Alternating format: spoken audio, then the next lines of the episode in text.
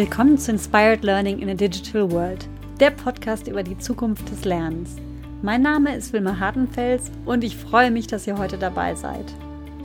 Heute gibt es eine kleine Sonderfolge anlässlich der Veröffentlichung des Online-Kurses Digital Learning Basics, wie du digitale Lernformate ganz einfach selbst entwickelst. Diesen Kurs habe ich gemeinsam mit meinem lieben Freund Nico Bitzer entwickelt, der ebenfalls Experte für digitales Lernen ist.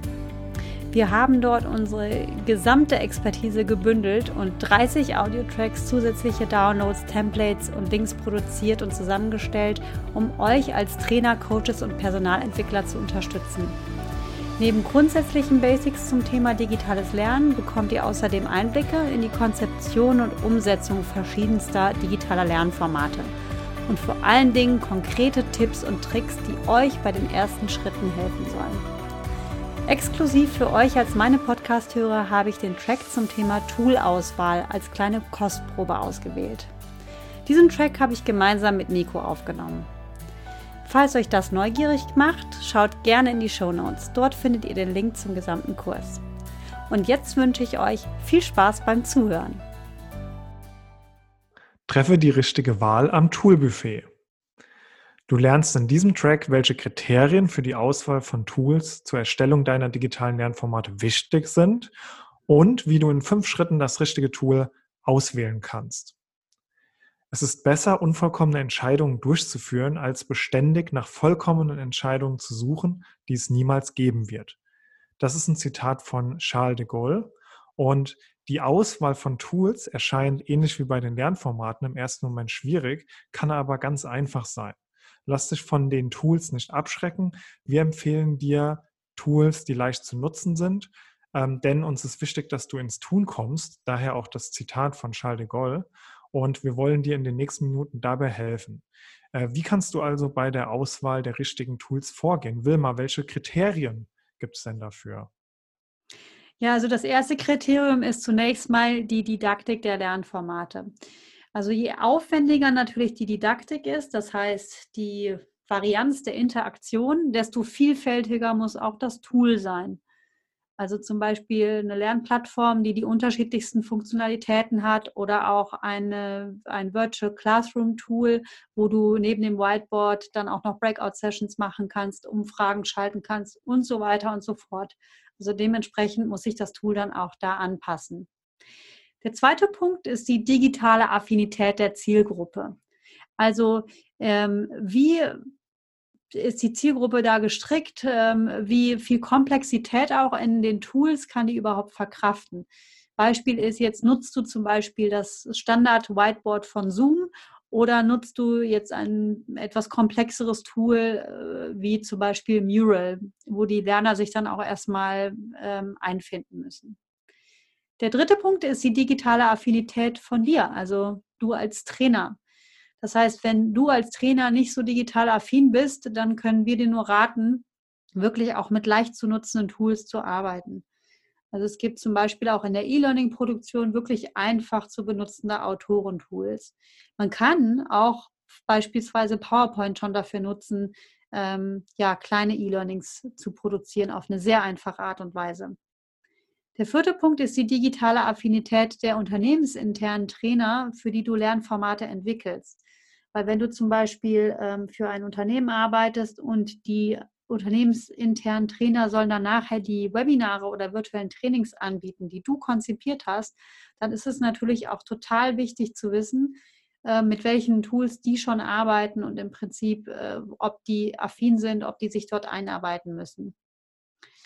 Dann ist natürlich dein Budget total wichtig. Das heißt, äh, wenn du kein Budget oder wenig Budget hast, dann solltest du dir eher kostenlose Tools anschauen. Und wenn du richtig viel Budget hast, dann kannst du natürlich auch die wesentlich teureren Tools nutzen. Ein weiterer Punkt ist der, äh, die Integration der Tools untereinander. Also äh, wenn du zum Beispiel eine Plattform wie SharePoint nutzt, auf der keine Scrum-Pakete gehostet werden können, dann ist es natürlich auch ähm, sehr, sehr relevant und wichtig für deine Tool-Auswahl. Ein weiterer Punkt sind die technischen Rahmenbedingungen, die hier eine entscheidende Rolle spielen. Weil wenn digitale Lernformate in einem Unternehmen ausgerollt werden, dann ähm, sollten natürlich idealerweise Tools genutzt werden, die im Unternehmen bereits etabliert sind. Und das muss man anfangs wirklich auch eruieren und herausfinden. Also das heißt zum Beispiel, wenn du viel mit Community-Lernen machen willst, dann ist es sehr, sehr gut, wenn das Unternehmen schon Office 365 verwendet und dort gewisse Social Channels hat, mit denen du arbeiten kannst. Und ähm, die coolsten Tools bringen dir auch nichts, also wie zum Beispiel Loom oder Articulate 360, wenn du den Content zum Beispiel aus Datenschutzgründen nicht in die Cloud laden darfst. Also informiere dich vorher ganz genau, was da möglich ist. Als weiterer Punkt ist dann noch der Anspruch des Unternehmens zu nennen, weil je nachdem, wie wichtig dem Unternehmen ein, ein Hochglanz-Lernformat ist, ähm, ja, dementsprechend äh, fällt dann auch die Wahl für die Tools. Das heißt, du kannst Dinge auch quick and dirty erstellen und dirty muss nicht richtig dirty bedeuten, sondern das kann wirklich auch recht professionell schon sein mit, mit einfachen Tools versus hochprofessionell, wo du dann dir zusätzliche Unterstützung auch von einer Agentur oder einem Designer holst.